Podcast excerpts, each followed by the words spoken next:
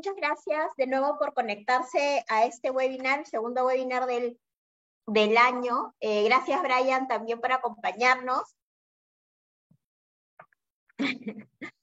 Este, como es en esta oportunidad vamos a hablar sobre el tema de eh, esta nueva reglamentación de la ley de tercerización laboral que salió a fines de la semana pasada.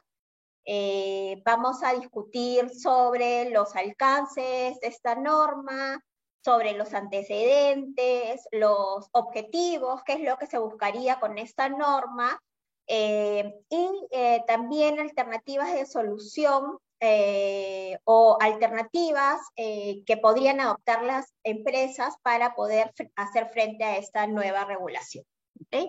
En esta oportunidad voy a compartir la, exposición con Brian. Eh, yo voy a, hablar al principio sobre eh, los antecedentes, ¿no? centrarnos un poco en el tema de la tercerización, eh, a quién en qué casos se aplica la norma de tercerización laboral, en qué casos no, y y voy a hablar también sobre un poco sobre la nueva eh, reglamentación y Brian ya va a continuar con eh, los supuestos de desnaturalización y el plan de acción eh, que ya podrían llevar a cabo las empresas para hacer frente a estas nuevas normas. No sé si quieres dar algunas palabras de inicio, Brian. Sí, bueno, antes que nada agradecer la presencia de todos. esta norma mm, definitivamente digamos, complica a muchas empresas, así que es súper importante tener en cuenta, primero, el contexto, eh, entender un poco por qué se ha regulado esta norma y luego las acciones que tenemos para ir protegiéndonos o protegiendo los intereses de la empresa. ¿no? Bueno, espero que lo disfruten. Perfecto. Entonces arrancamos. Voy a compartir la pantalla. Espérenme un minutito.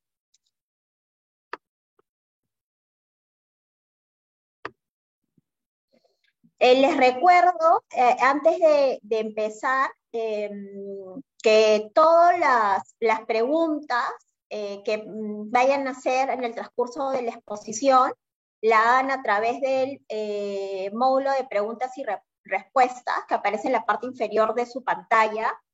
Y también que la PPT se las vamos a enviar a su correo y también va a estar disponible en el blog del estudio, en la página web del, estudio. Así que no se preocupen que van a tener el, el, material.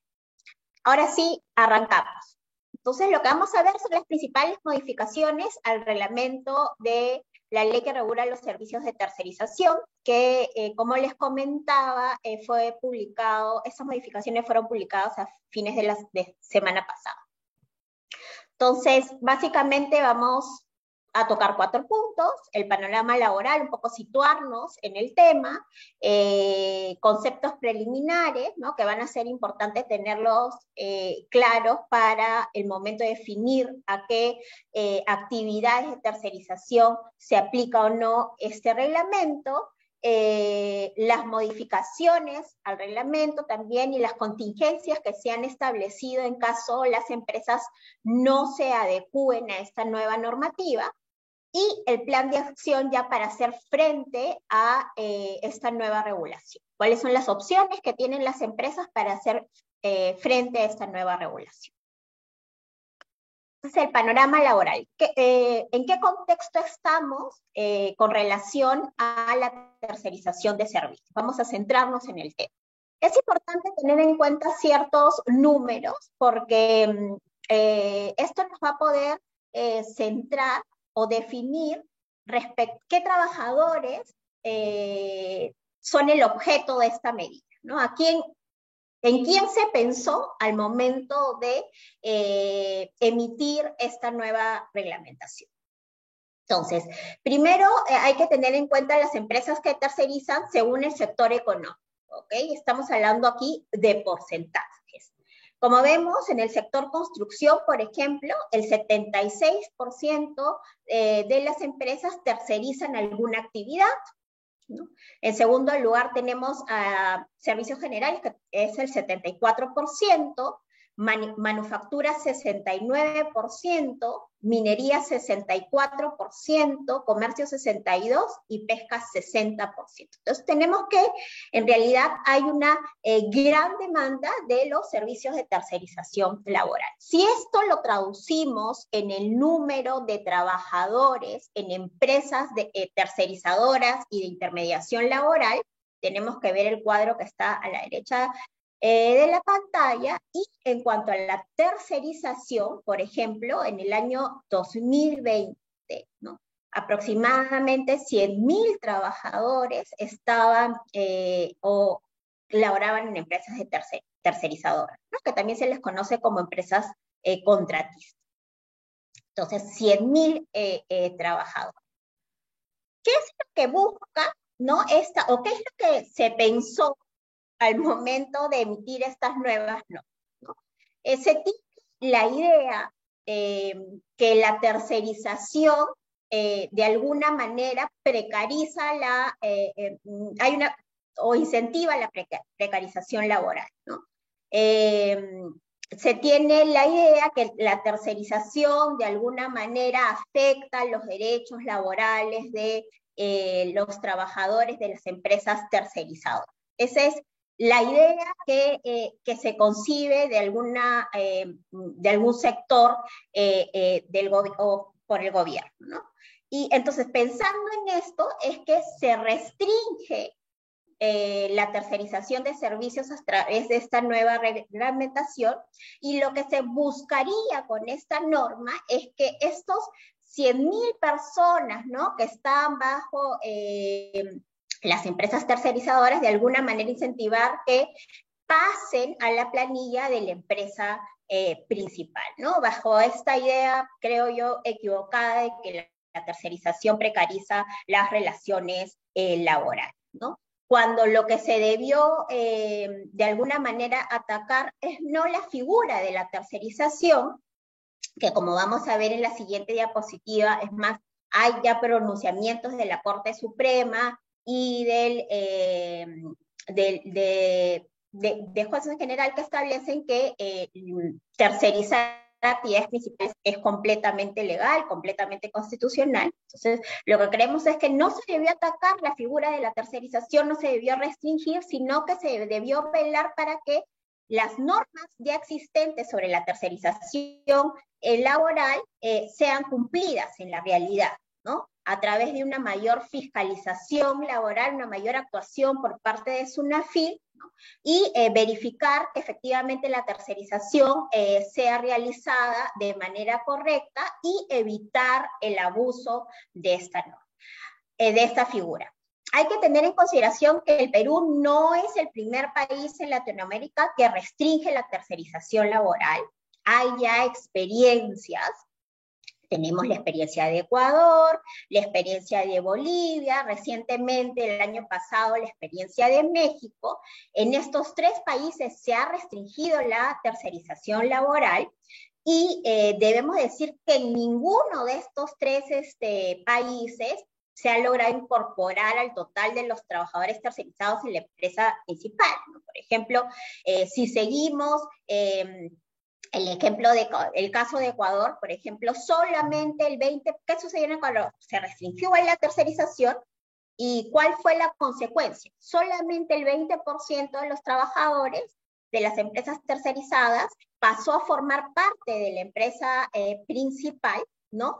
Y eh, además de eso, hubo un aumento de la tasa de desempleo porque muchas empresas tercerizadoras desvincularon a su personal porque ya no podían seguir realizando las actividades, ¿no? Si eh, aplicamos ese ejemplo de Ecuador, tendríamos que solamente de los 100.000 trabajadores que están bajo esta eh, o trabajan en empresas tercerizadoras, solamente 20.000 pasarían a formar parte de, eh, de la planilla de la empresa principal, ¿no? Y probablemente un, buen porcentaje quedaría desempleado y lo que ocasionaría es que, o podría ocasionar directamente que se incremente la informalidad, ¿no? que ya eh, borde el 80% en nuestro país. Entonces, ojo que el remedio va a ser o podría ser mucho peor que eh, la supuesta enfermedad que eh, de, de, alguna manera el gobierno cree que la figura de tercerización da, ¿no? Vamos a ver eh, qué es lo que decían los pronunciamientos sobre la tercerización laboral.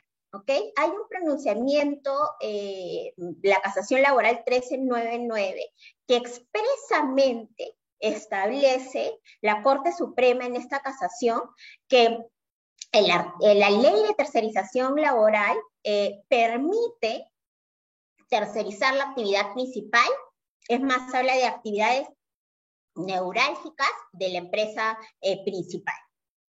Expresamente la Corte Suprema en esta casación ha dicho que la ley sí permite la tercerización de actividades neurálgicas de la empresa principal. Eh, en esa misma línea tenemos las acciones populares 764-2011 que está ahí, y además hay otra que es la 1607-2012, que establece de manera expresa que las normas vigentes antes del reglamento de la ley de tercerización eran normas que eran perfectamente legales y establece que a través de la tercerización de servicios sí se puede tercerizar actividades eh, principales. ¿No? Lo dice de manera expresa. Sabemos que la acción popular es una acción, digamos, constitucional, una acción de control ciudadano que busca, eh, de alguna manera, controlar el poder reglamentario de la administración pública para que los reglamentos no vayan en contra de la ley ni de la constitución. Y en, estas, en estos procesos de acción popular eh, se establece de manera expresa que sí es posible entonces la tercerización de actividades eh, principales como estaba contemplado en el reglamento que ha sido recientemente modificado. Y luego tenemos la, la casación laboral 5659-2016-Lima, que lo que hace es apartarse de los pronunciamientos antes señalados y establece que no se pueden tercerizar las actividades principales. ¿No? Pese que habían ya pronunciamientos como los que he mencionado que establecían que sí era posible. Ahora vamos a ver unos conceptos eh, preliminares sobre el tema de tercerización de servicios. En primer lugar, eh, no debemos dejar eh, de tener en claro qué es lo que regula la ley 29245, que es la ley que regula el tema de la tercerización de servicios. ¿Cuál es el concepto de tercerización según la ley? No el reglamento, según la ley, ¿no? La ley no ha sido modificada, lo que ha sido modificado es el reglamento de esta ley. ¿Y qué se entiende por tercerización según la ley? Es la contratación de empresas para que desarrollen actividades especializadas o obras, no siempre, ¿no es cierto? Siempre que se cumplan con estos requisitos, ¿no? Que básicamente lo que se habla, lo que a lo que se refieren estos requisitos es a la independencia en la prestación de los servicios eh, tercerizados. Entonces, ¿qué, ¿cómo se debe prestar esta tercerización de servicios? Para que sea de manera correcta, en primer lugar, la empresa tercerizadora debe asumir los servicios prestados por su cuenta y riesgo, ¿no? Debe contar con sus propios recursos financieros, sus propios recursos técnicos, sus propios eh, materiales, deben ser responsables por los resultados de sus actividades y además los trabajadores deben de estar bajo su exclusiva subordinación. ¿no? Todos estos requisitos lo que hacen, eh, como verán, es denotar una independencia por parte de la empresa de tercerización.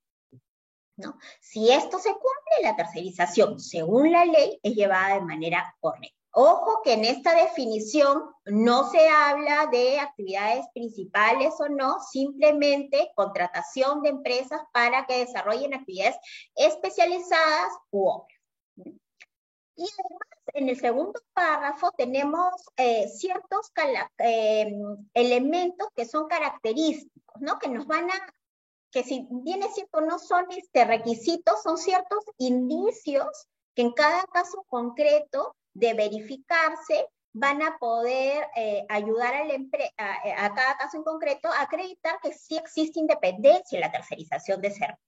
Entonces, estos indicios son la probabilidad de clientes por parte de la empresa tercerizadora, el hecho de que cuente con un equipamiento, la inversión de capital para la eh, prestación de estos servicios, la retribución por obra o servicio, que se diferencia de, de, la manera como se retribuye, por ejemplo, en los casos de intermediación laboral, ¿no? Y además establece que en ningún caso se, se admite la sola provisión de personal, ¿no? Que eso es un supuesto prohibido. Y eh, eh, eh, bueno, en el tercer párrafo lo que te dice la norma es que la tercerización de servicios no restringe el, ejercicio, no debe restringir el, ejercicio de los derechos individuales y colectivos de los trabajadores. Entonces, este es el concepto de la ley de tercerización de servicios. Ahora, aquí se, a, ¿En qué supuestos se aplica la tercerización de servicios? ¿no? no en todos los supuestos de tercerización de servicios, mejor dicho, no todos los supuestos están regulados bajo eh, esta ley que comentaba y su reglamento, sino son algunos supuestos de tercerización. ¿Y cuáles son estos supuestos a los que se les aplica la ley y el reglamento? Es la tercerización con desplazamiento continuo de personas. Y para saber qué es el desplazamiento continuo del personal, tenemos que ir al reglamento, ¿no? norma que no ha sido modificada recientemente, y básicamente te habla que existe desplazamiento continuo de personal cuando este eh, es realizado de manera eh, regular. ¿Y cuándo se da estos casos? En dos supuestos. Primero, cuando el desplazamiento ocurre, cuando menos durante más de un tercio de los días laborables del plazo estipulado en el contrato de tercerización, o cuando excede 420 horas o 52 días de trabajo consecutivos o no, dentro de un semestre determinado. En esos supuestos estamos hablando de desplazamiento continuo de personal solamente se van a aplicar las normas de la ley y reglamento a la tercerización que se realiza con desplazamiento continuo de personal. Si estamos ante una tercerización de servicios que no eh, supone un desplazamiento continuo, sino un desplazamiento esporádico, o estamos hablando de una tercerización sin desplazamiento de personal, o sea, que yo le encargo a una empresa determinada la prestación de un servicio y que este, esta prestación no eh, involucra o no comprende que esta empresa eh, contratista me destaque o me desplace personal al centro de trabajo o a mi centro de trabajo o centro de operación. Y en ese caso, la tercerización sin desplazamiento de personal eh, no está bajo las normas de la tercerización de servicios. Solamente están bajo estas normas la tercerización con desplazamiento de personal continuo. ¿ok? En los demás casos no estamos regulados bajo estas normas. Ahora ya teniendo en claro cuál es el contexto, eh, a qué se le aplica o a qué supuesto se les aplica la tercerización de servicios y a cuáles no, vamos a ver ya las modificaciones al reglamento de la ley de tercerización vigentes eh, o que fueron introducidas eh, a finales de la semana pasada. A ver, lo primero que se modifica en ese reglamento en este decreto supremo 001-2022 TR es la, las definiciones, ¿no? Se establecen nuevas definiciones. Con el anterior reglamento eh, se definía las actividades especializadas u obras ¿no? que pueden ser objeto de tercerización, eran definidas de esta manera, ¿no? Las actividades especializadas u obras son los servicios u obras prestadas en un contexto de tercerización cuya ejecución no supone la simple provisión de personal. ¿no? Básicamente te decía que podías este, tercerizar actividades especializadas u obras, ¿no? siempre que ello no sea o no involucre una simple provisión de personal. Y no va a involucrar una simple provisión de personal cuando existía una verdadera independencia en la prestación de los servicios, ¿no? que se cumplan estos requisitos que hablábamos de contar con sus propias herramientas, los trabajadores estén bajo exclusiva subordinación de la empresa principal, haya una inversión de capital, todos estos requisitos eh, van a implicar que no estemos ante una simple provisión de personas. ¿Qué es lo que dice la nueva regulación? La nueva regulación habla de una nueva definición de actividades especializadas u obras eh, que pueden ser objeto de tercerización. Lo que dice es que estas actividades especializadas u obras son aquellas actividades vinculadas a la actividad principal de la empresa principal, que exigen un nivel de conocimiento técnico, científico o particularmente calificado. Esta es una eh, nueva definición que la restringe a las actividades principales de la empresa principal. Eh, y además define eh, el, concepto de obra, ¿no? Se entiende por concepto de obra, según la nueva regulación, la ejecución de un encargo concreto vinculado a la actividad principal. De nuevo estamos hablando, eh, circunscribiéndonos a la actividad principal de la empresa principal, ¿no? debidamente eh, especificado en el contrato eh, de tercerización de servicios entre la empresa principal y la empresa tercerizadora. y finalmente, ¿no? que esto es, digamos, lo más novedoso, es que establece de manera expresa que estas actividades especializadas u obras en el marco de la tercerización de servicios no pueden tener por objeto el núcleo del negocio. ¿Esto qué quiere decir? Que no se va a poder tercerizar actividades que forman parte del núcleo del negocio de una empresa. ¿Ok? Este es un nuevo concepto. El concepto del núcleo de negocio no estaba antes de esta modificación en las leyes de tercerización ni en el reglamento, esta nueva norma ha introducido este concepto de núcleo de negocio. ¿Y qué, cómo, cómo lo define? El núcleo de negocio dice que forma parte de la actividad principal de la empresa, pero por sus características no puede ser objeto de tercerización. ¿no? no hay concepto de núcleo de negocio en la nueva regulación no, no dice específicamente qué se entiende por núcleo de negocio. Lo que hay es, lo que se establece son ciertos criterios que van a ayudar a cada empresa a identificar cuál es su núcleo de negocio. ¿no? Eh, y eh, eh, estos indicios, repito, el concepto de la norma o la norma te da indicios, no te da un un concepto claro del núcleo del negocio. Y esto no puede ser de otra manera, porque finalmente en la práctica, quien va a definir qué es el núcleo del negocio es cada empresa, porque eso va a depender del modelo de negocio, cómo cada quien haya planteado eh, eh, su modelo de negocio, es que va a poder definir qué es el núcleo del negocio.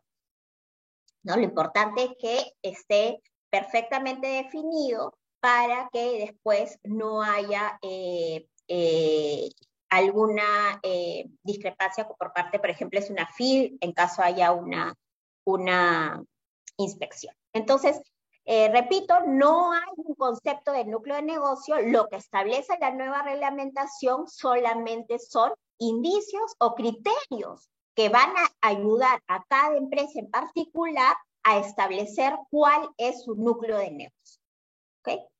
Entonces, eh, eh, a manera de resumen, lo que ha establecido esta norma es que eh, el núcleo de negocio no puede ser objeto de tercerización, ¿ok? El núcleo de negocio forma parte de la actividad principal de una empresa que no puede ser objeto de tercerización de servicios. Lo que sí puede ser objeto de tercerización son las actividades especializadas y las eh, obras ¿no? vinculadas a la actividad principal de la empresa principal, eso sí puede ser objeto de tercerización, pero nunca el núcleo del negocio. ¿Ok? ¿Y cuáles son estos criterios que ha establecido eh, la nueva normativa eh, para definir cuál es el núcleo del negocio? Primero, tener en cuenta el objeto social, cuál es el objeto social de cada empresa, qué es lo que identifica la empresa frente a sus clientes, eh, cuál es el elemento diferenciador según el mercado en que desarrolle sus actividades, la actividad que genera un valor añadido para sus clientes y la actividad que suele reportarle mayores ingresos.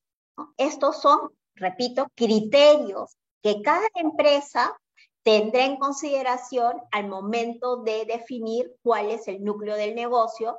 No hay una eh, definición en la norma eh, concreta sobre el núcleo del negocio y esto no puede, digamos, no podría haber establecido la norma una definición del núcleo de negocio porque, como repito, eso va a depender de cada caso en concreto, de cada modelo de negocio de cada empresa. Entonces, es cada empresa la que finalmente va a definir eh, su núcleo de negocio y una vez definido esto, eh, verificará que no puede ser objeto de tercerización lo que comprende el núcleo del negocio y sí eh, las actividades principales u obras que estén vinculados a la actividad principal, siempre y cuando no formen parte de este núcleo de negocio. ¿Ok? Entonces, hasta aquí, eh, yo, eh, es mi parte de la exposición. a continuación, este, Brian les va a hablar sobre la desnaturalización de la tercerización de servicios. Adelante, Brian. Gracias. A ver, eh, yo, quería comenzar un poco mi parte. Eh, como bien ha dicho Cristina, hay que entender primero eh, qué es la tercerización. ¿no? La, tercerización se encuadra dentro de lo que es la contratación indirecta. ¿no? Tú puedes contratar directamente a tu personal por planilla, pero tienes una forma para contratar indirectamente. Una forma de contratar indirectamente puede ser una intermediación laboral o puede ser una tercerización laboral.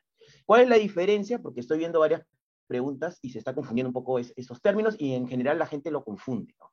La intermediación laboral solamente tienes tres supuestos para hacer, para hacer intermediación laboral.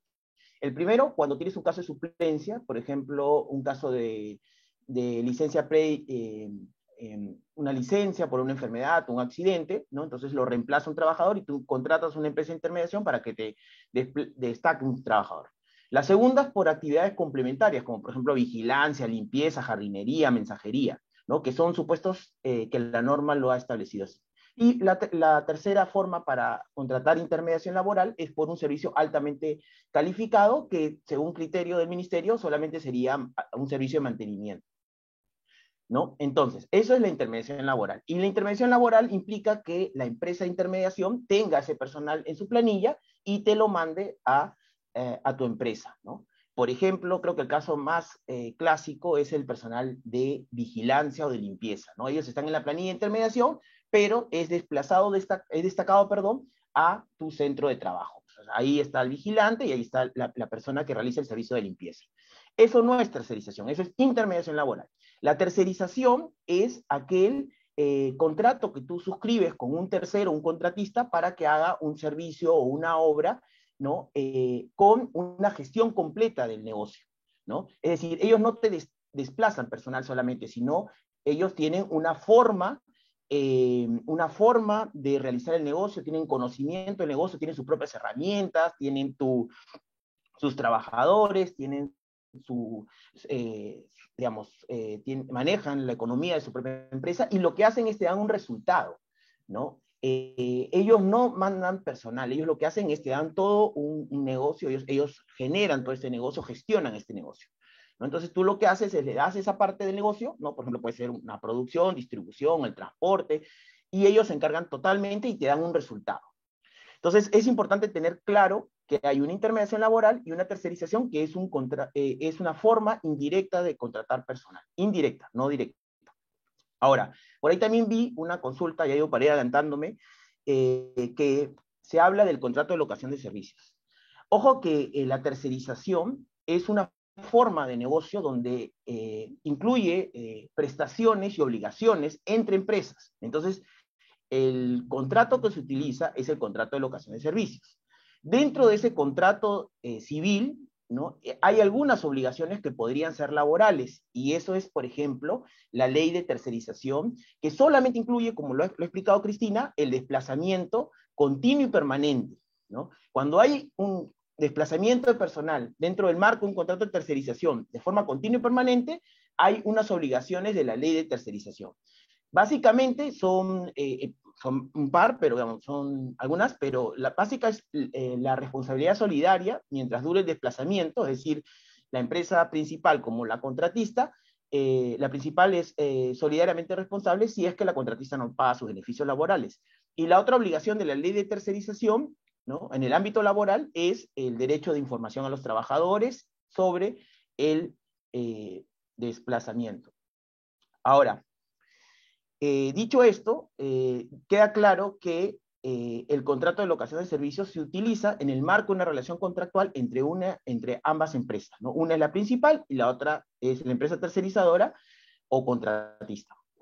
Ahora, para que quede claro, por ejemplo, el estudio Payet respecto a sus clientes es una tercerización de un servicio especializado en asesoría legal. ¿no? Es una tercerización, pero sin desplazamiento, porque nosotros nos encontramos en, bueno, en la oficina del estudio o, haciendo un trabajo remoto, ¿no? Entonces, ahí hay tercerización, sí hay tercerización, pero no se aplica la ley de tercerización, ¿no? ¿Por qué? Porque no hay desplazamiento continuo y permanente. Hay algunas empresas que les brindan servicios integrales y además desplazan personal. No todo el servicio es desplazamiento, solamente en algunos puntos específicos. Sobre esas personas que desplazan personal, ahí se aplica la ley de tercerización. ¿Ok? Dicho esto, digamos, eh, para que un poco quede claro en el marco de las algunas preguntas, eh, yo voy a tratar de enfocarme en dos aspectos importantes. ¿no? Primero, en cómo se produce la desnaturalización y luego eh, vamos a, tratar de buscar alternativas frente a esta modificación del reglamento. ¿no? Primero, los supuestos de, de desnaturalización son cuatro. ¿no? Eh, son cinco, perdón. De los cinco ya tres estaban regulados, ¿no? Creo que es importante eh, comenzar con lo que ya estaba, digamos, ¿no? Por ejemplo, uno era que eh, si no hay autonomía empresarial, si tú contratas un tercero, ¿no? Para que te haga un servicio, ¿no? Y ese tercer, y el personal del tercero, tú lo diriges, lo controlas, lo fiscalizas, lo sancionas, lo invitas a las reuniones de Navidad o del, del Día del Padre, el Día de la Madre, eh, controla si deja su prestación, eh, lo que pasa es, eh, lo que va a pasar es que obviamente estará, va a estar desnaturalizado. Cristina, la anterior, ¿está bien? Perdón, perdón. Espérame, ahorita vuelvo. no, no hay problema. Sí, correcto. Ahí. Correcto. Exacto, ahí. Bueno, entonces, eh, e, entonces, si cuando hay una falta de autonomía, ¿no? Cuando la empresa principal le, digamos, le presta plata, le paga a sus trabajadores, los dirige, los controla, entonces eh, hay una falta de autonomía. E, el segundo es similar, digamos, en el sentido de que yo dirijo al personal de la contratista. Y el tercero es un supuesto que ya existía, que, vamos a ver que además eh, ahora se ha digamos, eh, precisado aún más, es cuando se da la cancelación del registro. En esa oportunidad, cuando había este supuesto de la cancelación del registro, no tenía mucho sentido porque no, existe un registro propiamente dicho. Es decir, no vas al Ministerio de Trabajo y dice, registro a mi empresa contratista Brian Avalosac para hacer el servicio de tercerización. No, no existe eso de. Lo que pasa es cuando tú haces una tercerización y desplazas personal, tú lo eh, registras en el T-registro, ¿no? Entonces, en realidad, más que un registro, es un supuesto declarativo de tercerización con desplazamiento, ¿no? Entonces, era un poco raro que te cancelen esa declaración, ¿no? Vamos a ver que ahora se ha tratado de regular, pero tampoco no está muy claro. ¿Y qué es lo que se ha agregado? Hay dos supuestos, ¿no? El primer supuesto que se ha agregado es cuando hay desplazamiento de trabajadores que no tienen objeto por desarrollar actividades principales dentro del marco de lo que es la actividad principal. ¿Qué es la actividad principal? Es eh, el otorgamiento al tercero para que realice actividades especializadas u obras. Ahora, seguramente, y veo de hecho muchas de sus preguntas y las dudas en general de todos nosotros es, oye, pero si yo tengo, ¿qué es actividad principal en, principio, digamos, no? Entonces, nuevamente vamos a entrar a, a la gran discusión, incluso por lo del núcleo del negocio. La actividad principal o la actividad que realiza la empresa, ¿quién la define? La empresa, ¿no? Entonces, ¿qué es tu actividad principal? Es todo lo que tenga que ver con tu actividad en general, ¿no? Eh, solamente para entender por qué se ha metido este concepto, en la ley de tercerización la definición es general, ¿no? No te dice actividad principal, como lo comentaba Cristina. Más bien en el reglamento sí se habla de actividades principales. ¿Por qué? Porque la norma, eh, digamos, eh, han querido regular eh, ciertas actividades, pero cuando eso lo define la empresa, es decir, qué haces tú y qué es, qué es principal para ti, es un, un, concepto que lo va a determinar la propia empresa. Ahora, para, todos, para todos los efectos, considero que la forma más sencilla de entender la actividad principal es entenderla lo más amplia posible, ¿no? Incluso tan amplia que solo las actividades complementarias eh, podrían estar delimitados dentro de lo que, por ejemplo, estarían en la ley de intermediación. Entonces, no nos rayemos en entender qué es actividad principal, entendamos que es todo aquello que tiene que ver con lo que hacemos en general. ¿no? Dentro de ese conjunto de la actividad principal existe un pedacito que es el núcleo del negocio, que es lo que está regulando este reglamento. Entonces, fuera de lo que está, de lo que es actividad principal, eso no lo puedo tercerizar. ¿Ok? Dices, dígase, por ejemplo, actividades complementarias como lo define la ley de intermediación, que es vigilancia, seguridad, jardinería, digamos, se podría interpretar eso. Pero en principio, todo lo que no es actividad principal no lo puedo tercerizar. Y dentro de lo que es actividad eh, principal está la definición de núcleo de negocio, que sería el segundo supuesto, ¿no? Que dice cuando el desplazamiento de trabajadores se realice para el desarrollo de actividades que son dentro del núcleo de negocio. Entonces, eh, esos son los dos supuestos de eh, desnaturalización. Ahora, en la siguiente, Cristina, ahora vamos a ver cuáles son los efectos si es que se produce una desnaturalización. Primero, hay que ver desde cuándo se produce la desnaturalización. Eh, se entiende la desnaturalización, obviamente, desde el momento que se realiza el desplazamiento, ¿no? O sea, por ejemplo, yo puedo tener una empresa que contrato para que me haga una obra, ¿no?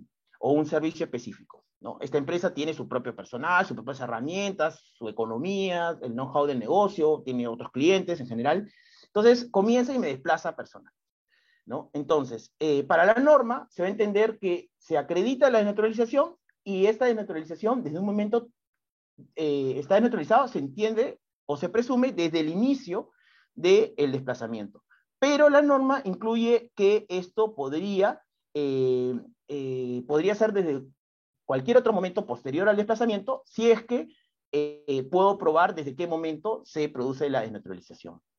¿no? O sea, por ejemplo, no sé, todo el servicio era bajo su propio va eh, autónomo, eh, si tenía sus propias herramientas, y de repente en un momento determinado, al año de la contratación, de repente la empresa eh, principal dirige al trabajador, ¿no? los comienza a sancionar, les comienza a decir cómo tienen que hacer su servicio y reemplaza al empleador real, que sería la empresa contratista o la, empresa tercera. ¿no? Entonces, digamos, si mi servicio está desnaturalizado y yo quiero reducir, por ejemplo, algo del riesgo, lo que trataría por lo menos de probar si es que se acredita que está desnaturalizado, es decir, que eh, por lo menos esa desnaturalización no se dio desde el inicio, sino de un momento posterior. ¿no?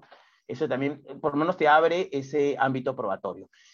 La, digamos, la, digamos, la discusión en este momento podría ser eh, qué tanto yo podría probar eso dentro del marco de, por ejemplo, una inspección, digamos, ¿no? sobre todo porque, obviamente, eh, la inspección eh, tiene por naturaleza acreditar infracciones o incumplimientos, ¿no? pero no tiene por naturaleza hacer un proceso judicial. Para eso existe el Poder Judicial, donde existen etapas, audiencias, diligencias, donde se va a tratar de probar algunos aspectos. Pero bueno, eso ya se podría discutir, digamos, a nivel de, eh, de tratar de encontrar ahí, o sea, discutir, por ejemplo, el papel de la SUNAFIL en tratar de probar ciertos aspectos. El otro, el, otro efecto, digamos, o el efecto que se generaría, por ejemplo, podrían ser multas administrativas, ¿no? Por ejemplo, la SUNAFIN eh, te podría poner, eh, imponer multas si es que acredita que está desnaturalizado, ¿no? Con los supuestos anteriores y los nuevos, eh, podrían ser multas, por ejemplo, la multa mínima sería de 12.098 soles, ¿no? Siempre y cuando obviamente existan de 1 a 10 trabajadores afectados, pero si encuentra más de 1.000, por ejemplo, podría llegar hasta 241.000 soles aproximadamente, ¿no? Entonces, y, bueno, ¿y qué, otro, y, qué otro efecto dentro de la, de la, fiscalización? Es que era algo, algo, algo creo que, que es complicado dentro de esta modificación que para, para mí es, es lo más sensible, ¿no? Que es que, eh, como explicaba Cristina, hay algunos elementos que son algunos, que podrían ser otros, ¿no? Eh, o algunos ejemplos para poder identificar si es que estás dentro del núcleo del negocio, pero que son muy generales, ¿no? Eh, si son muy generales, digamos, uno podría discutir que en, su actividad no se aplica, ¿no? Por ejemplo, tú eres una empresa minera, tú eres una empresa de, distribución de energía, eres una empresa de transporte. Obviamente, la relación con tu objeto social, que por naturaleza es amplio, porque las empresas tienen que tener flexibilidad para realizar sus negocios. La identificación de tus clientes frente a tu actividad. Obviamente tratas de tener una actividad amplia para que te identifiquen, ¿no? Y tú puedas eh, moverte dentro del ámbito económico de tu empresa. Entonces, eh, eh, considero que estas delimitaciones o ejemplos lo único que generan es eh, una complicación para poder realizar tu actividad y obviamente un riesgo terrible respecto a los inspectores que van a tener estos elementos tan cuadriculados. Incluso, por ejemplo, hay algunos, eh, como ustedes bien saben y han visto las noticias, hay un grupo de abogados que defiende, eh, que defiende la norma y hay otro que obviamente la discute, ¿no? De los que defienden, hay que entender, obviamente, que eh, lo que defienden o lo que dicen, o cuál es el sustento que está detrás, es que dicen que la tercerización genera precarización del empleo. Es decir, si ellos, en, la lógica de ellos, ¿no? Si tú lo contratas, deberías tú contratarlo directamente como empresa principal, ¿no? Porque si tú lo contratas como empresa de intermediación, eh, como empresa de tercerización, perdón, lo que finalmente haces es que gane menos plata, no gane utilidades, o las utilidades sean menores, no ejerza correctamente sus derechos sindicales y demás. ¿no? Es un poco la lógica que está detrás. Pero si se dan cuenta, en realidad eso no es un problema de la norma, sino es un problema de la fiscalización. Es decir, si hay una empresa que no está pagando correctamente, que está, eh, que está utilizando fraudulentamente la tercerización, ya hay un supuesto de naturalización, con lo cual debería existir mayor fiscalización, mayor papel de la SUNAFIL para eh, buscar evitar esos supuestos pero no meterte en un concepto que va a ser muy subjetivo y que va a generar mayor conflictividad con al momento de que se realicen estas inspecciones, ¿no? Sobre todo con estos elementos que son tan gaseosos. Y, y, y, un tema importante, cuando tú lees un poco la definición de estas personas que defienden esta modificación, te das cuenta que no conocen en absoluto cómo funciona la lógica del mercado. Incluso hasta lo comparan con eh, su actividad, eh, digamos, docente cuando las empresas eh, es mucho más complejo definir qué es lo que haces o no haces o por qué lo haces de una manera, ¿no? No se puede definir en, base a una norma. Entonces creo que eso es un tema complicado, al margen de las buenas intenciones que tiene esta norma, que es, digamos, entender que existe algún abuso o, o podría existir algún abuso o precarización del empleo. ¿no? Entonces, pero que creo que no se combate modificando esta norma, sino más bien eh, fortaleciendo la SUNAFIL. Y sobre todo en actividades, por ejemplo, en la actividad minera, las fiscalizaciones son constantes. Entonces, las empresas formales mineras, obviamente, son constantemente fiscalizadas. Con lo cual, tampoco, eh, digamos, eh, yo creo que eh, la norma eh, engloba a todos los trabajadores, formales e informales, cuando yo creo que todos los grandes, eh, la gran precarización del empleo está en la informalidad. ¿no?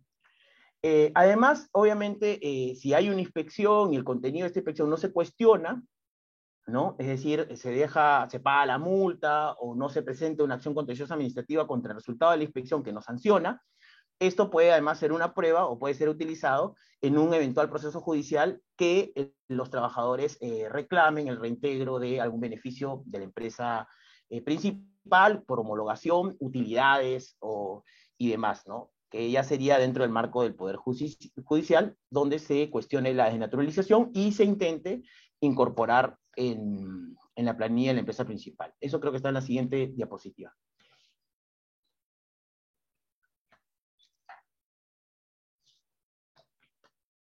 A ver, ¿cuáles son las consecuencias de la desnaturalización? En la, en la inspección, ojo que está incluyendo un concepto que es la cancelación del registro. ¿En qué, en qué, ojo que quién es quién registra, hay que tener clarísimo eso, también creo que hay una confusión. El que registra, ¿no? A manera de declaración, porque ojo que no hay un registro, como ya lo expliqué, eh, es la empresa de tercerización, quien es la que eh, declara en el T-registro al personal desplazado. Eh, entonces es la empresa tercerizadora a la que se le atribuye el efecto o los efectos de la cancelación en principio. ¿Cuáles son estas consecuencias de la cancelación? Primero, ojo que para que te cancelen no es que eh, es automático, tiene que haber un procedimiento sancionador y tiene que ser firme, ¿no? Es decir, concluir el procedimiento sancionador y te, eh, te en primera instancia o en segunda o digamos, si hay eh, esta, esta eh, excepcional en la, tercera, te determina la cancelación de tu registro. ¿Y qué efectos tiene? Que la empresa tercerizadora no va a poder realizar su actividad de tercerización o desplazar personal a la empresa principal. Ahí puede haber una pregunta. ¿Qué pasa si yo soy una empresa eh, principal, perdón, tercerizadora, y hago servicios no solamente a, esta empresa, sino a, otras más? Eh, entendemos que esa cancelación de registro, está, como es declarativa en función a la empresa principal que le hace ese servicio, por lo menos esa cancelación solamente estará vinculada a ese personal desplazado a esa empresa, en principio, ¿no? Entonces, tú, la empresa principal, a ti por lo menos, no te va a poder contratar. Ahí podría pasar algunos, eh, efectos perversos de esta norma, digamos, en el sentido de que quizás, eh, bueno, ya contigo no puedo contratar, entonces contrato a otra, a otra, y así se van generando empresas, empresas, empresas que no estén dentro eh, del supuesto de cancelación de registro. Digamos, eso es un efecto perverso que podría suceder.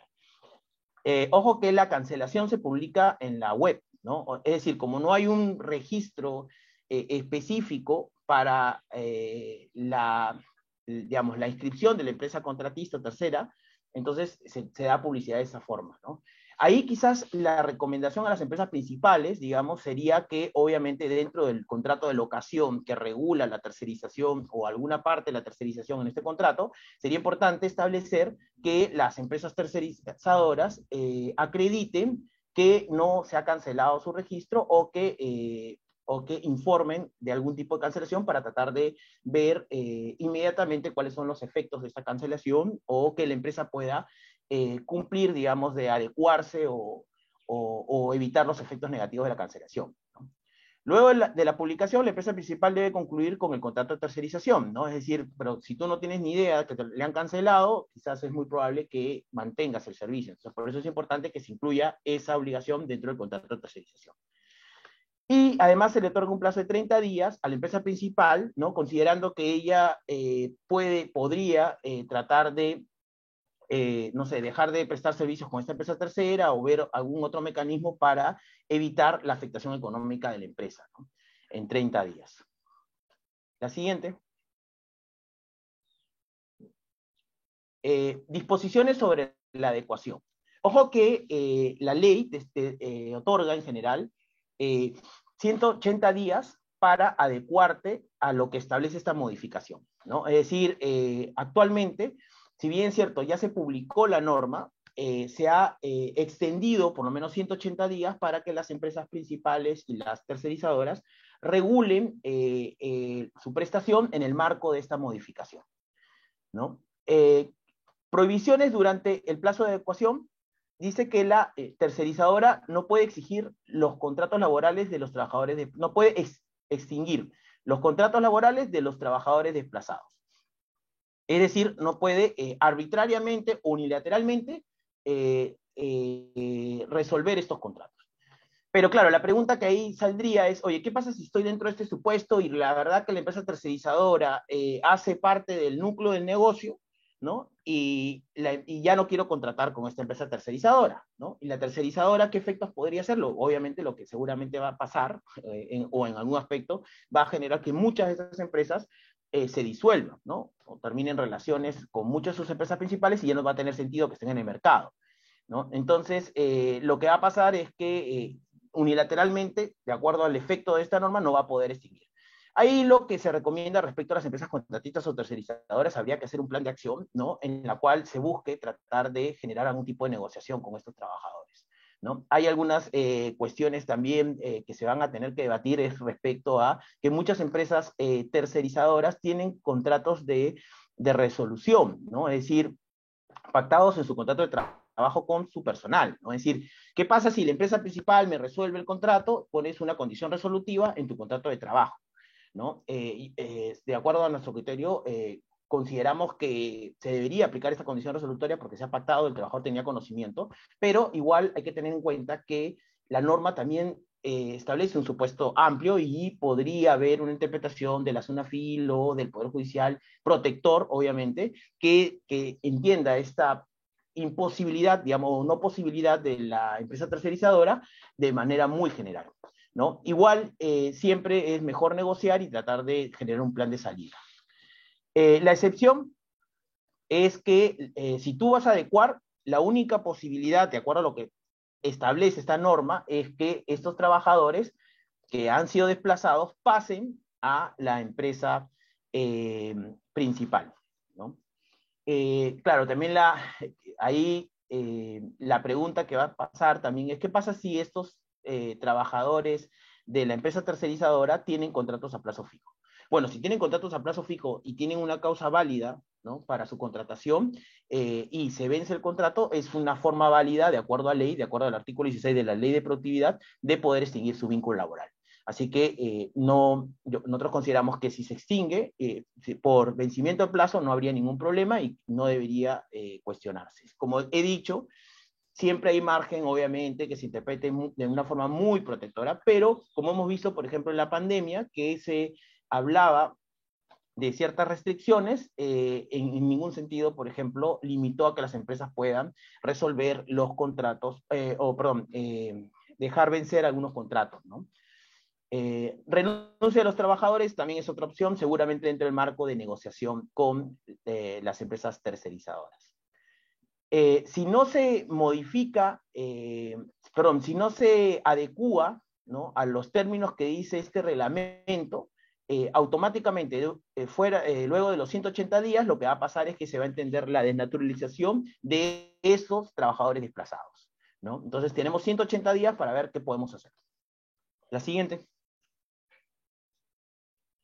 Eh, temas formales que creo que es importante tomar en cuenta es que eh, la, el anterior reglamento eh, decía que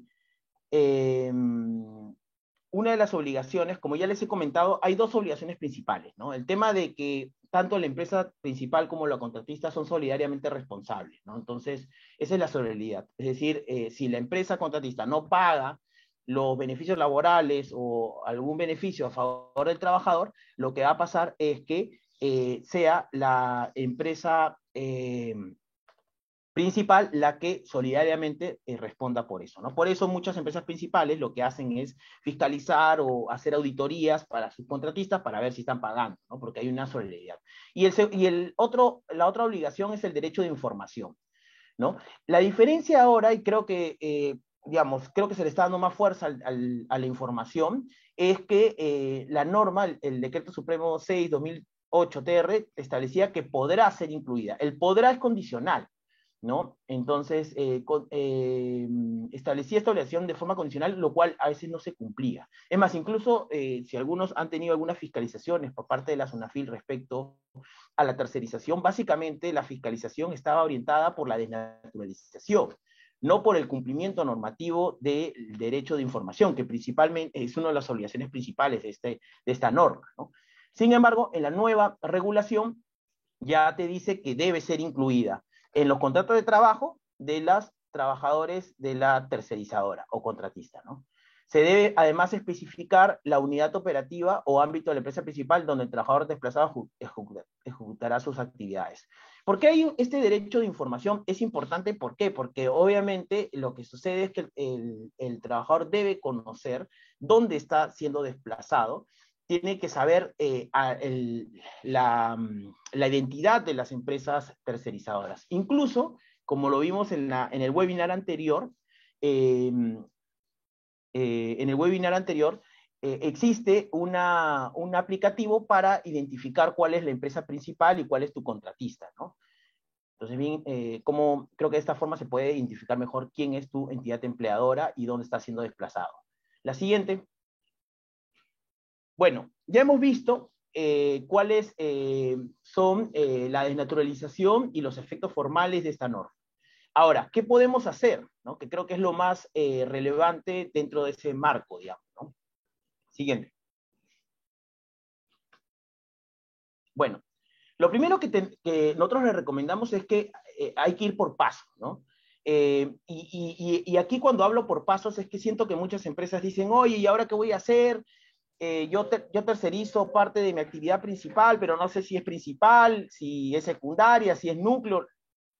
Primero tenemos que ir por pasos. Primero que hay que revisar y entender qué es tercerización y qué es intermediación. Entonces, en la lista de nuestras empresas tenemos que saber cuáles hacen tercerización y cuáles son intermediación. ¿no? Las intermediación, como ya les he dicho, son empresas que tienen personal en su planilla y te lo destacan, pero son para supuestamente para supuestos claramente eh, específicos, que puede ser por suplencia, puede ser por eh, actividades complementarias o altamente especializadas en mantenimiento. Ningún otro supuesto lo puedo, puedo intermediar, ningún otro supuesto. Ahora, ya he visto esas empresas, él revisaría obviamente el cumplimiento normativo de intervención laboral, que son las populares o, llamadas services, por ejemplo, ¿no? Y que se ha ido reduciendo en el tiempo o cuestionando, ¿no? Ahora, la ahora tenemos que ver qué empresas me brindan tercerización. ¿Cuáles son estas eh, empresas de tercerización? Por ejemplo, eh, puede ser eh, empresas contables, puede ser el estudio Payet, también te brinda un servicio de tercerización. de esas empresas tenemos que ver cuáles desplazan personal, ¿no? Y seguramente por ahí que el estudio Payet voy yo a una reunión y eso es un desplazamiento, pero no es continuo ni permanente. Entonces tengo que incluir a todas las empresas que desplazan, pero que no es continuo y permanente. Y solamente me voy a quedar con las empresas que son eh, empresas de tercerización con desplazamiento continuo y permanente. Ahora, de esas empresas que hacen eh, desplazamiento continuo y permanente, tengo que ver que, eh, si su servicio es autónomo, ¿no? Es decir, cómo se realiza el servicio en la realidad. Entonces, si yo utilizo indebidamente una, una tercerización, es decir, eh, si bien es cierto, existe una empresa una, eh, con, personalidad jurídica, ¿no? Que, sea, que es independiente en papel, digamos, ¿no? Pero yo eh, le doy las herramientas, yo dirijo su personal, lo sanciono, le digo cómo tiene que hacer las cosas, eso está denaturalizado. ¿Ok? Entonces, este tema del núcleo de negocio ya ni siquiera lo, lo, reviso, porque simplemente está desnaturalizado y obviamente los trabajadores desplazados en la realidad deberían ser trabajadores de la empresa principal, no de la tercerizadora. ¿Ok? Entonces ya ni siquiera me, meto a analizar si estoy dentro del núcleo, si es actividad principal, estoy fuera de la principal, lo que sea. Si está desnaturalizado, está frito, ¿ok? Em, y luego em, debemos eh, ver si em, hay una falta de autonomía y demás, ¿no? Y luego vamos a, vamos a encontrarnos con, al final de, esta, de, esta, de este ejercicio, nos vamos a encontrar con empresas eh, tercerizadoras con desplazamiento que son autónomas, es decir, el servicio es válido. Recién ahí vamos a poder evaluar si estamos en un supuesto eh, restringido por el tema del núcleo del negocio. Creo que es la siguiente, siguiente diapositiva.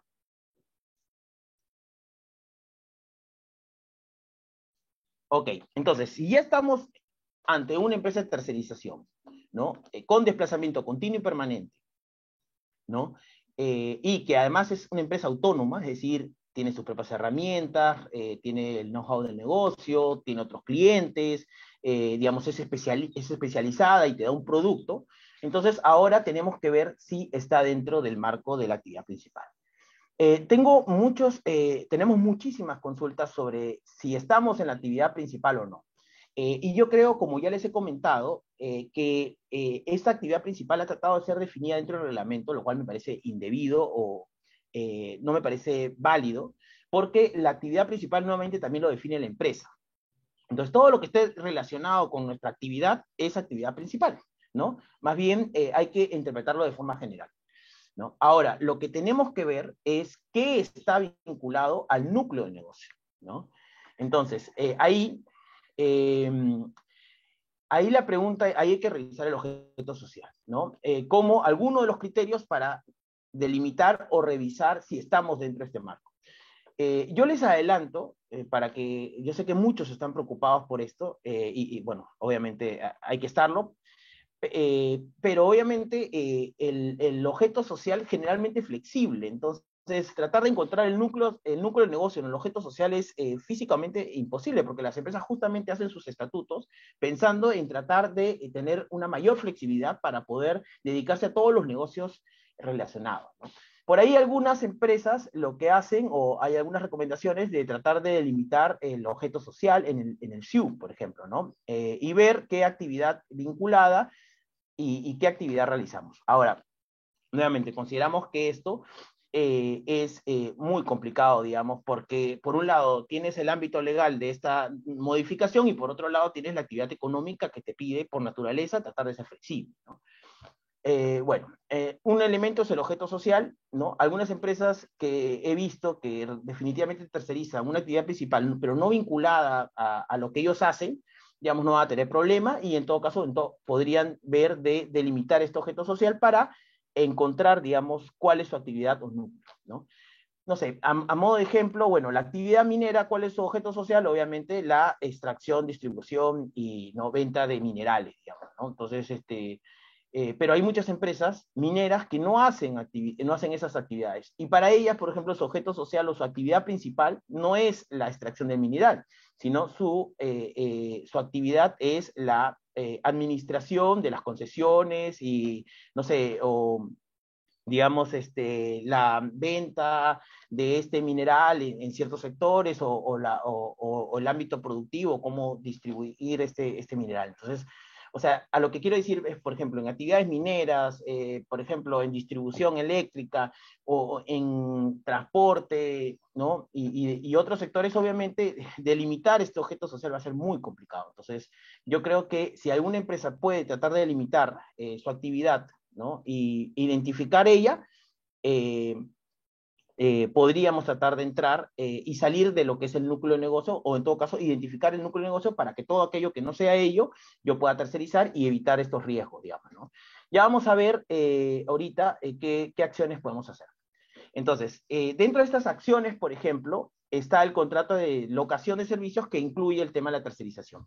Ahí nosotros recomendamos, digamos, para ir avanzando y para ir tratando de generar esta prueba difícil, digamos, es eh, identificar dentro del contrato cuál es el núcleo de negocio de la empresa. ¿no? Eh, en el contrato se establecen en los antecedentes eh, qué actividad hace mi, la empresa principal, ¿no? Es decir, la actividad principal realiza esta actividad y la empresa tercerizadora realiza esta otra actividad. Ahí, digamos, tenemos un primer elemento probatorio para tratar de delimitar lo que es el núcleo del negocio en la realidad y qué es la actividad principal que va a realizar la, la empresa tercerizadora.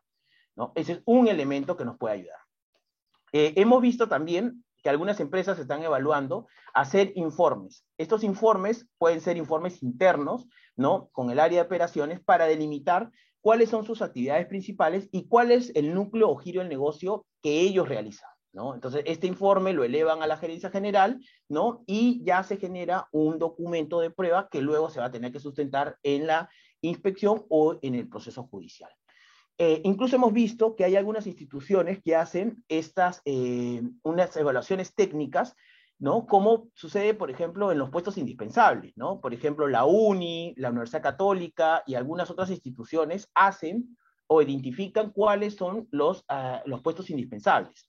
Asimismo, nosotros consideramos que, y hemos visto que algunas empresas están ya buscando ese tipo de informes, eh, hay empresas terceras reconocidas en el mercado que te hacen este análisis, identifican toda tu actividad en general, identifican cuál es la actividad principal y dentro de ella qué es lo que tú estás haciendo o eh, te especialistas en el núcleo giro de negocio. ¿no?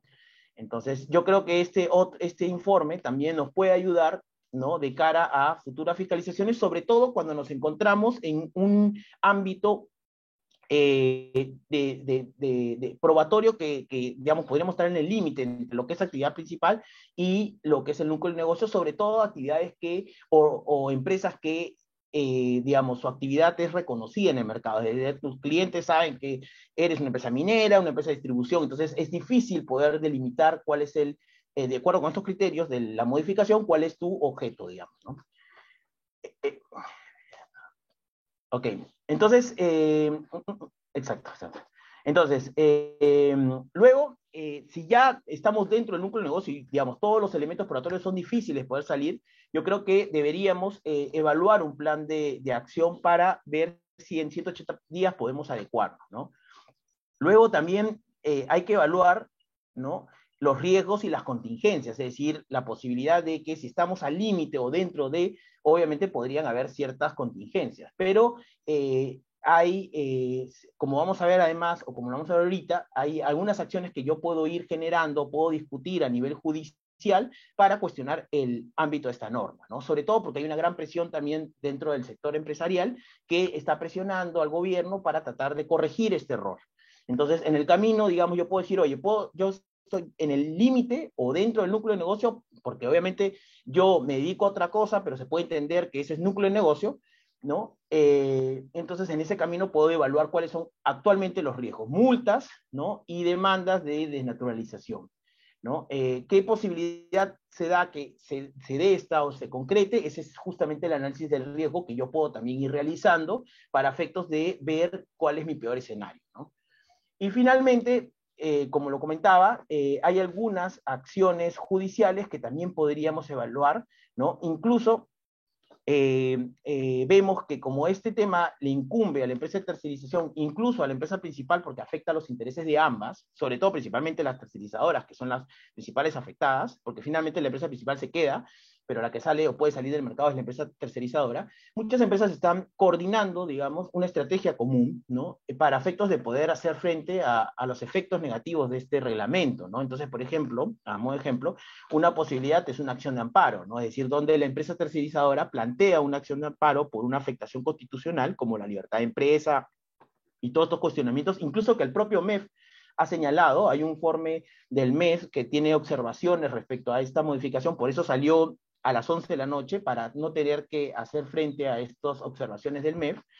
Eh, entonces, yo creo que hay argumentos para eh, alegar que hay una afectación constitucional ¿no? eh, en la promulgación de este reglamento y en la ejecución del mismo respecto a mis actividades. ¿no? También hay la acción popular para eh, no tener efectos respecto a esta norma. Ahora, la idea es que la misma empresa no plantee las mismas acciones, porque también estoy viendo que algunas empresas quieren presentar acción de amparo y acción popular, ¿no? Entonces yo creo que ahí, ¿qué es lo que pasa ahí? Que podría algún juez decir que hay una litipendencia, ¿no? Es decir, que hay dos procesos que van a discutir en estricto eh, lo mismo y ahí podrían observarlo, ¿no? Entonces yo lo que recomiendo es que, obviamente, dentro de esta eh, coordinación en general, se puede plantear que la eh, empresa tercerizadora plantee una acción de amparo y la empresa principal puede ser una acción popular. ¿no? Creo que tendría mucho más fuerza, digamos, esta, esta evaluación conjunta para tratar de ver, eh, de generar eso. ¿no? Eh, ya para ir terminando, la siguiente,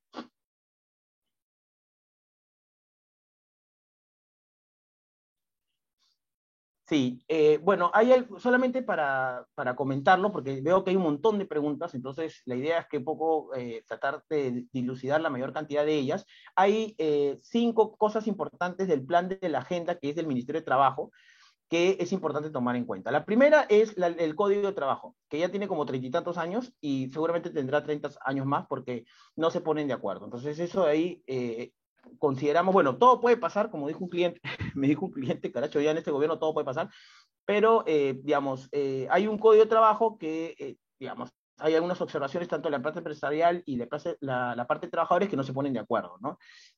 digamos, creo que está ahí, según mi criterio no debería salir, pero bueno, podría ser, y en todo caso ordenaría un poco las normas laborales. La siguiente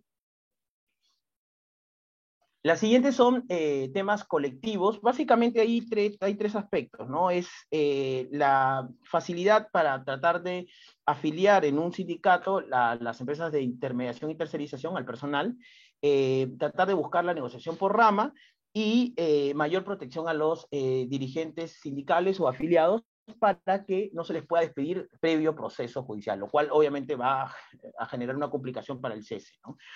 Ese es básicamente lo que se quiere introducir. En el punto de em, la prohibición de la tercerización, es lo que hemos estado conversando. Eh, el punto 14 es lo que busca condonar las deudas que tienen los trabajadores en el tema de la licencia con goce compensable, ¿no? Y el punto 15 es el aumento de la remuneración mínima vital que eh, bordea 1.100 eh, soles, ¿no? Yo creo que eso es lo próximo que seguramente que si no, si no hay una vacancia o algo parecido, que va a pasar en los próximos meses, seguramente entre marzo y abril eh, se está trabajando eso, ¿no? Según lo que nos comenta. Eh, y nada, eh, yo creo que hay también un, un, proyecto que se está discutiendo, se está evaluando en el ministerio, que es aumentar la indemnización por despido arbitrario, que es un proyecto que ya viene de años, Y que seguramente eh, podría también salir, que es de 1.5 sueldos por año al doble. Tanto en la indemnización por a plazo indefinido como a plazo fijo. Bueno, eh, les agradezco la atención y creo que eh, pasamos, Cristina, a la, parte de las preguntas. De acuerdo, Brian. Gracias por, por, por tu exposición. Eh, de la lectura de las preguntas, básicamente eh, hay algunas que se refieren al cuándo hay desplazamiento continuo y cuándo no hay desplazamiento continuo de personal, ¿no?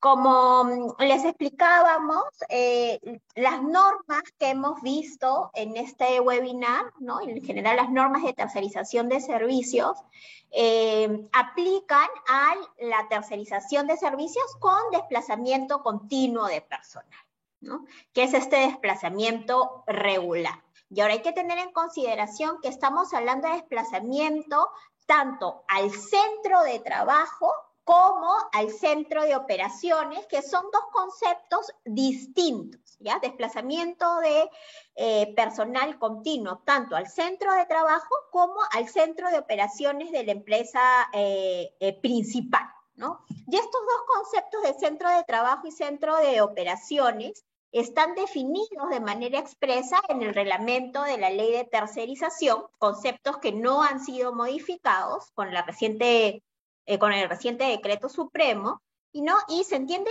como centro de trabajo al lugar donde se encuentran las instalaciones de la empresa principal donde, donde se, digamos, se prestan los servicios. Entonces, el centro de trabajo es lo que normalmente todos conocemos como centro de trabajo. ¿no? Y centro de, de operaciones es el lugar donde el trabajador realiza sus labores fuera del centro de trabajo de la empresa eh, principal. Entonces es, digamos, no, no es centro de operaciones, no es el centro de trabajo propiamente dicho, sino el lugar, podría ser uno distinto, que es el lugar donde presta servicios eh, eh, el, trabajador de la empresa tercerizadora que es objeto de desplazamiento. En cualquiera de los dos casos, o sea, así se desplace personal al centro de trabajo o al centro de operaciones, que como he dicho pueden ser lugares distintos, ¿no? Eh, tiene que haber desplazamiento continuo, regular, para que se apliquen las normas de tercerización. ¿no? Si estamos ante un desplazamiento esporádico, entonces no se aplicarán estas normas. Otras preguntas están relacionadas a la diferencia intermediación y tercerización, que eso creo que ya lo conversamos, Brian, o sea, mm, creo que no, no habría más que conversar sobre eso. Mm,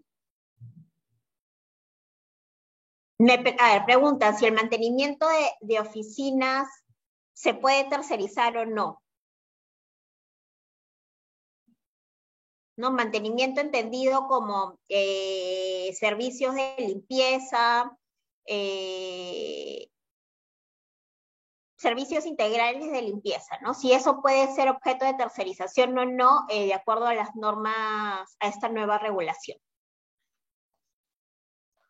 Claro, ahí, ahí lo que hay que tener en cuenta es que, eh, acuérdense que la ley, la ley de intermediación laboral lo que hace es que un tercer, o una empresa de intermediación que tenga personal en su planilla, ¿no? Dícese, hay empresas muy conocidas, Manpower, Adeco en general, eh, que están, que tienen personal en su planilla, te realizan ciertos servicios que eh, pueden ser complementarios, ¿no? Como limpieza, jardinería, mantenimiento. En ese supuesto, tú, esa empresa de intermediación te destaca personal. ¿No? Eh, otra cosa distinta es un servicio de mantenimiento global, ¿no? Que, o sea, que incluye toda la generación del servicio, es decir, que tienen ellos eh, una especialización para realizar esa actividad, ¿no? Tienen un conocimiento de mercado, tienen eh, manejo de productos, no sé, ¿no? además es un servicio de mantenimiento global que implica no solamente la limpieza, sino también seguramente algunas actividades especializadas respecto a eso. Eh, yo creo que se podría buscar encuadrar dentro de lo que es la tercerización. ¿no? Por eso hay que diferenciar claramente lo que es la intermediación, que es un destaque de personal, respecto a lo que es la tercerización, que es una gestión global del servicio. Es decir, que es una empresa que se dedica a eso y que esa empresa es la más especializada para realizar ello y que yo, la verdad, como simplemente encargo todo ese proceso productivo a un tercero. Efectivamente. Después hay preguntas específicas, ¿no? Em, sobre si se puede tercerizar o no determinados eh, servicios de determinadas empresas en específico. Yo creo que no, eh, no se puede dar una, una respuesta, digamos, hay que eh, general, ¿no? Para todos los casos. Entonces, hay que ver cada caso en específico, creo yo, y evaluar, eh, como dijimos, eh, cuál sería el núcleo del negocio eh, dentro, de estas, este, dentro de estos indicios que ha dado la nueva reglamentación ¿no? Para verificar si se pueden o no eh, tercerizar estas actividades, ¿no? Siempre bajo el entendido, como decíamos, que es cada empresa, de acuerdo a su modelo de negocio, cómo es que ha planteado su negocio, eh, que quien va a definir eh, qué, cuáles son sus actividades principales y dentro de esas actividades principales, cuál es el núcleo del negocio, ¿no? Siendo que el núcleo del negocio no puede ser objeto de tercerización y lo demás sí. No, sé, Brian, si tú quieres responder alguna otra eh, eh, pregunta. Sí, eh, sí, justamente sobre eso, a ver, veo, veo que ahí hay una consulta o hay varias consultas sobre el tema de especialización ¿no? Es decir, yo hago una actividad eh, minera y quién aplica la ley de minería o la ley de tercerización. Pero creo que, que no, particularmente, no, no, no, se confunden ambas o no se contradicen. Lo que sucede es que la, la, esta modificación incluye un concepto que es el núcleo de negocio, que no lo define tampoco, ¿no? Dice, oye, hay unos criterios que tú puedes ver, objeto, reconocimiento, no sé, ¿no? Entonces, este, entonces, eh, ese es el problema. Entonces, el problema es un tema que la norma quiere tratar de abarcar un concepto, normativamente hablando, cuando ese concepto no es normativo, es un concepto económico. Es decir, tú eh, tienes una actividad ¿no? que está dentro de la interpretación eh, amplia de lo que es actividad principal, ¿no? que quieres tercerizar. Por ejemplo, vi por ahí una, una consulta sobre el mantenimiento de equipo de algunos este, no sé, mantenimiento de algunos equipos especializados. Obviamente lo puedes tercerizar, ¿no? Porque está dentro del concepto de tercerización, que es una actividad especializada, siempre obviamente que lo realices con autonomía e independencia, ¿no? Eh, por ahí también vi eh, sobre, por ejemplo, eh, la actividad minera, ¿no? O sea, yo puedo seguir realizando producción, puedo seguir realizando extracción a, a, nuestro criterio, y yo creo que ese es el problema de esta norma, es que incluye un concepto normativo cuando hay otra realidad. Seguramente la empresa eh, minera eh, se dedica a otra cosa totalmente distinta a la producción o extracción. ¿Por qué? Porque le interesa dedicarse a, a, cualquier otra cosa, porque digamos, no es competente, porque es más eficiente generando otros recursos por, por, de otra vía y porque finalmente ella decide a qué se quiere dedicar. ¿no? Por ejemplo, no sé, creo que el, el ejemplo más claro es eh, la, empresa, las zapatillas Nike, ¿no? Ellos, por ejemplo, o, cualquier otra zapatilla, ¿no? O sea, esas empresas no producen ni una sola zapatilla, la producen otras empresas que les hacen las zapatillas. Ellos se dedican a gestionar eh, la marca, ¿no?